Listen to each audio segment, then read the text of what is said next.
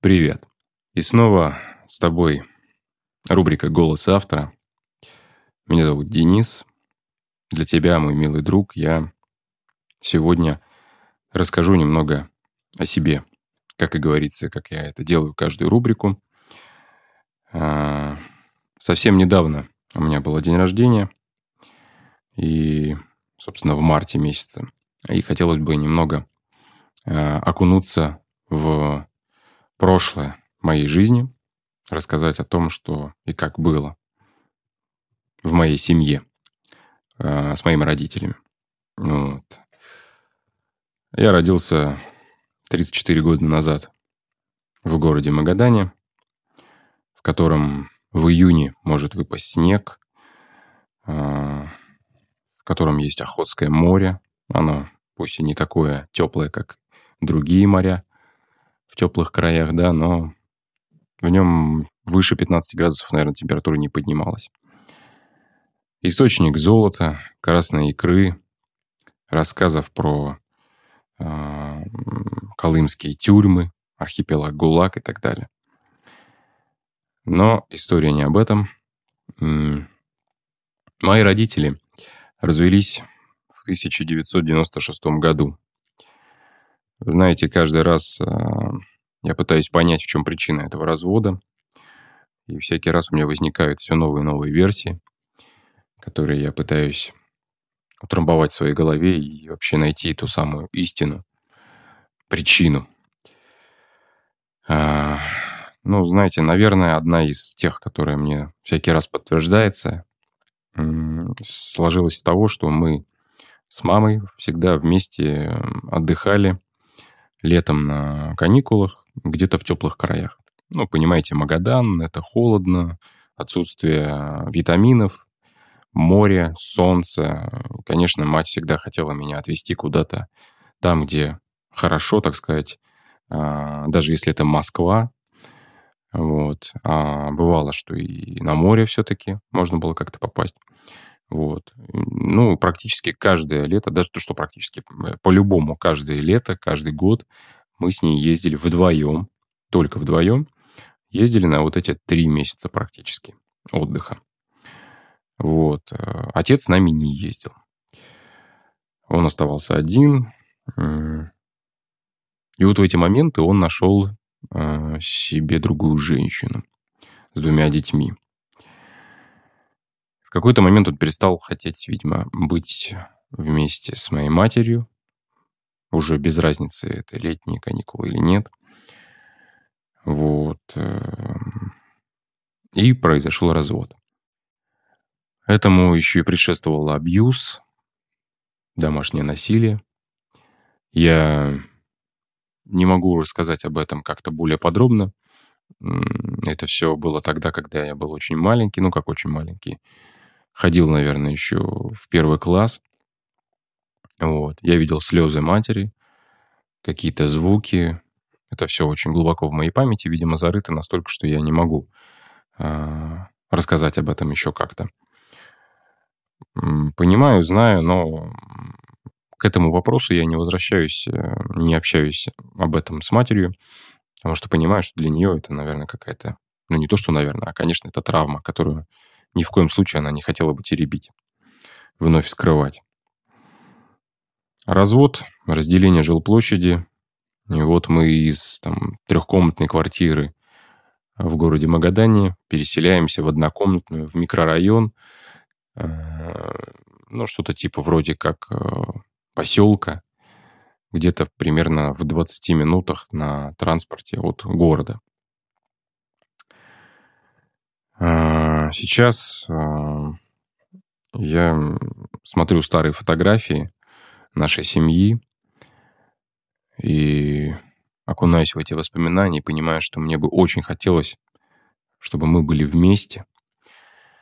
Но, как вы понимаете, прошла любовь, завяли помидоры. Отец больше не с нами. И самое обидное, знаете, что с 1996 года после развода мы так и не общаемся. От слова совсем. Живем в разных городах, вот, не знаем телефоны друг друга.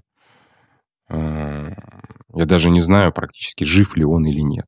То есть там по каким-то родственникам еще что-то, какая-то информация. Наверное, меня бы оповестили, но нет такого. Больше всего, конечно, меня сжирает то, что я не знал отцовской любви. Не был э, воспитан своим отцом, и этот пробел я восполняю в себе каждый день.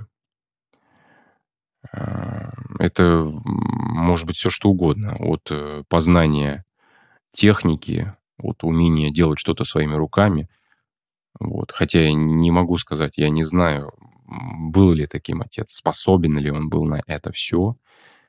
Вот. Ну, то, что, знаете, как у нас э, в обществе принято, что мужик там должен уметь там забить гвоздь, а, проявлять всю свою мускульность. В какой-то, э, в каком-то плане это хорошо, когда ты умеешь делать что-то своими руками, но меня не мог этому научить мой отец, просто потому что он не был со мной рядом. У меня не было вот этого примера для подражания. Вот. Когда появился наш сын, э, я испугался что не смогу быть хорошим отцом просто от незнания того, как им быть. Вот. Я не знал, что такое хорошо, что такое плохо. Вот. Меня же этому не учили. Вот. Я знаю, что сейчас э, я стараюсь его окружить какой-то любовью, заботой. Иногда я совершаю ошибки. Я знаю, что это, что это ошибка, да, но знаю, что больше всего на свете я не хочу быть похожим на своего отца, как бы это ни звучало. То же самое получается, да, что я не хотел бы быть им, и в то же хотел бы, хотел бы знать, что такое быть отцом от него, но сейчас я понимаю, что я не хочу быть таким, как он. Потому что этот пример человека, который просто был вроде бы номинально моим отцом, но я не ощутил его никаким, никаким образом на себе, никоим образом. Сказывается на моем дальнейшем уже воспитании, существовании и познании самого себя. Понимаете, с 96 -го года он не платил алименты, не присылал мне каких-то открыток, не дарил мне подарков по поводу там и без.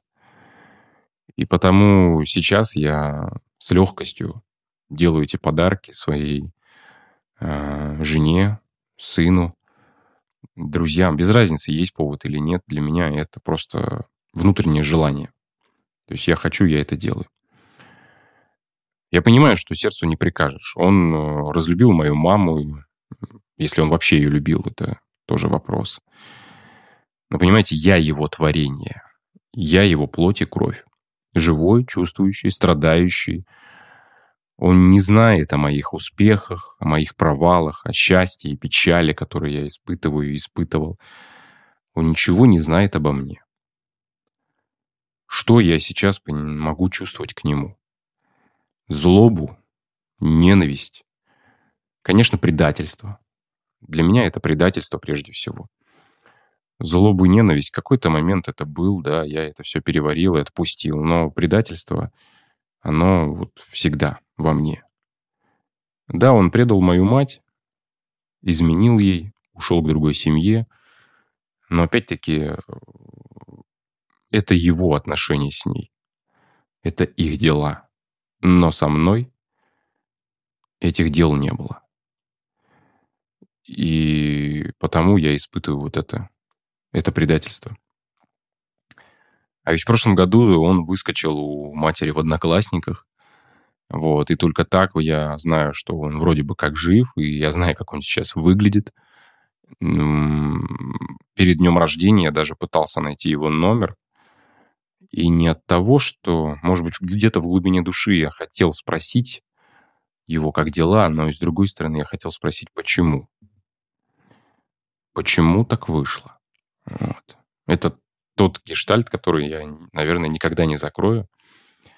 А, знаете, такие истории есть, когда вот э, через прошествие лет уже там а, родители, разделенные родители, там отец или мать, потом как-то выходят на своего ребенка, уже когда они там на смертном одре, вдруг у них приходит какое-то снихождение там, и они хотят с этим своим ребенком пообщаться там, замолить грехи. Я не знаю, как бы я поступил, если бы сейчас мне позвонил отец и сказал, что сын, я здесь, вот я вот хотел бы с тобой увидеться. Я не знаю, как бы я поступил на самом деле.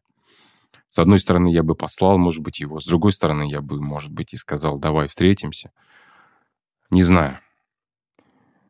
Очередной просто день рождения прошел, и я обо всем этом думаю. А, знаете, не хочу заканчивать на какой-то пессимистической ноте. Я просто хотел бы пожелать вам а, и тебе, прежде всего, мой друг, кто ты, что ты слушаешь меня. Хочу сказать а, тебе, что ни в коем случае вот, я желаю тебе не побывать в моей шкуре, хотя знаю, что в России это достаточно распространенная ситуация. Разводы, э, неполноценные вот эти семьи там. Неважно, что отец, мать, может быть, э, два человека любого пола или одинаково, но все равно семья для ребенка необходима два человека должны воспитывать как минимум этого ребенка, чтобы он мог перенять какие-то а, черты характера, какие-то привычки и вообще понимание, что такое хорошо и плохо от любых, от двух сторон, которые рядом с ним всегда. Не знаю. Такова моя ситуация. Вот.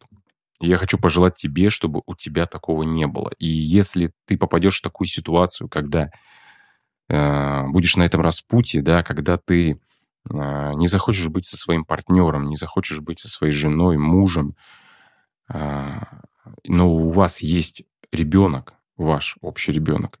Я не уговариваю вас а, во что бы то ни стало проглотить ваши какие-то проблемы внутренние, сходить к психологу и так далее, и попробовать этот, дать своей семье второй шанс, да, там, вашим отношениям, скажем так. Но как бы это ни сложилось, никогда не покидайте вашего ребенка. Он ваша плоть и кровь. Не покидайте его. Любите его. А, скажите ему, что вы здесь, что вы рядом, что даже если вы будете приезжать к нему на выходных, поверьте мне, это будет такое счастье для него. Потому что для меня это было бы счастье, но этого у меня не было. Я не знаю ничего этого с такого огромного срока – больше 20 лет, уже 30 практически. Поэтому это все печально, но это факт. Так оно и есть. Поставьте себя на, на место ребенка, поставьте себя. И вы поймете, что этому ребенку совершенно не сладко в той ситуации, в которой вы его заключили. Вне зависимости от того, как у вас заключились отношения, приключились со своей второй половиной, со, со своим партнером. Вот так вот. Я хочу сказать тебе спасибо за то, что ты слушаешь меня, за то, что ты смотришь, за то, что ты лайкаешь, пишешь комментарии, а, может быть, рассказываешь обо мне. Поверь мне, поверь мне. Мне очень приятно, и это помогает развиваться подкасту.